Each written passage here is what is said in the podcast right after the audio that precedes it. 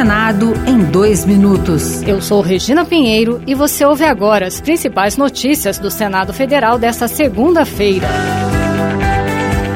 A Comissão de Direitos Humanos debateu a criação da Política Nacional de Cuidado dos Doentes com Alzheimer e outras demências. O Senado já aprovou um projeto com o objetivo de reforçar a importância da prevenção, do diagnóstico precoce e do cuidado adequado de quem convive com esse problema. A proposta que aguarda votação na Câmara dos Deputados é de autoria do senador Paulo Paim, do PT Gaúcho. Ele destacou o número de pessoas que podem ser beneficiadas com a medida. A estimativa é que pelo menos 2 milhões de brasileiros têm algum tipo de demência, sendo a maior parte pela doença de Alzheimer. A CPMI do 8 de janeiro deve votar na quarta-feira o relatório da senadora Elisiane Gama, do PSD do Maranhão. O texto a ser apresentado nesta terça-feira conterá sugestões poderá, na opinião do senador Randolfo Rodrigues, do Amapá, auxiliar a Polícia Federal e Supremo Tribunal Federal nas investigações dos atos. A oposição também deve entregar dois votos em separado, apontando a omissão do governo federal no dia 8 de janeiro. O senador Flávio Bolsonaro, do PL do Rio de Janeiro, disse ainda que a acusação de tentativa de golpe não se sustenta. Ficou muito claro que seria o crime impossível, já que se fosse bem sucedido o que aconteceu no dia 8 de Janeiro simplesmente não teria nenhuma consequência prática, né? não ia ser destituído o governo, não ia ser dissolvido o Supremo ou o Congresso, então